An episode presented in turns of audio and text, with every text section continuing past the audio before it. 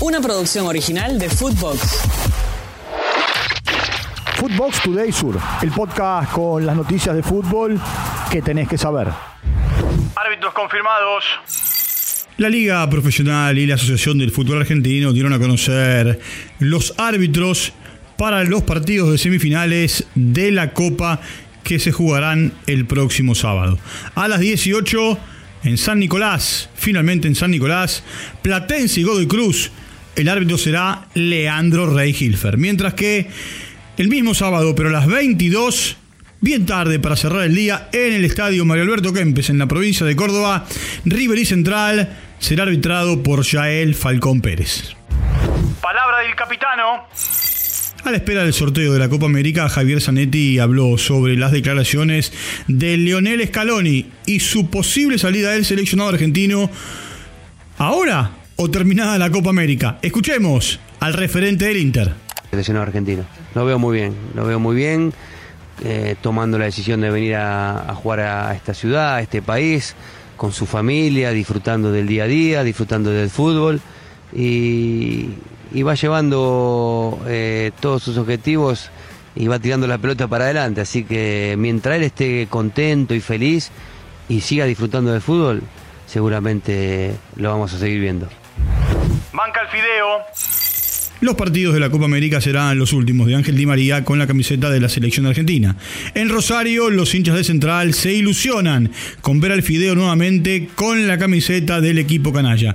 Maxi Rodríguez, un histórico referente de News, opinó sobre la probable vuelta de Di María a Rosario Central. Lo escuchamos. Sí, primero que nada, eh, lo que pasó ese día en mi, mi despedida eh, con lo de Ángel, la gente de Newell, la verdad que era para sacarse el sombrero porque toda la gente lo, lo coreó. Eh, como campeón del mundo, como un rosarino, como, como lo es Ángel, al igual que todos nosotros.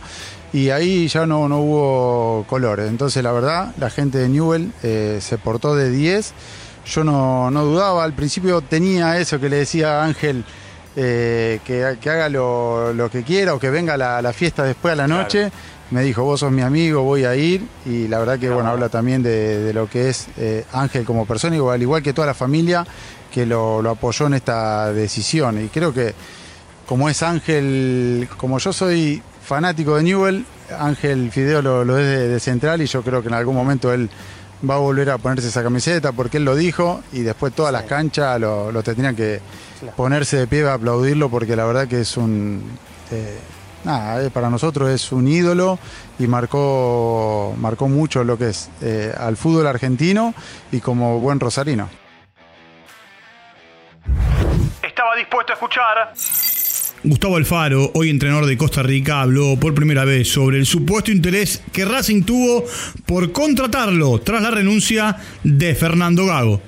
Escuchemos a Lechuga Alfaro.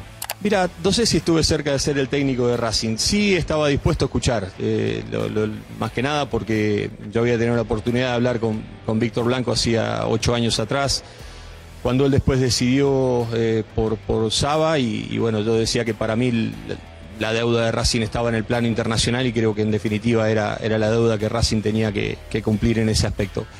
Pero hubo cosas que no fueron del todo claras, que a mi entender no sé de qué manera se manejaron y que no, que no me gustaron mucho. Y, y bueno, tampoco esto quería decir que, que si me hablaban iba a decir que sí o iba a decir que no, pero sí que estaba dispuesto a escucharlo. Después obviamente salió la posibilidad esta de Costa Rica, que me daba la posibilidad de pelear otra vez por, por lo que es una Copa del Mundo, por participar en una Copa del Mundo, que es algo que, que lo había vivido y que honestamente cuando salí después de jugar el Mundial con Ecuador me quedó esa sensación y, bueno, obviamente que cuando surge esta posibilidad que Claudio Vivas me, me llama de, de venir a la selección de Costa Rica, eh, me, me metí en esto porque honestamente me- si hay algo que me gustaría tener la posibilidad es de poder jugar una Copa del Mundo de nuevo. Lo ganó en el minuto 97. En el arranque de la fecha 15 de la English Premier League, el Arsenal como visitante le ganó al Luton Town 4 a 3.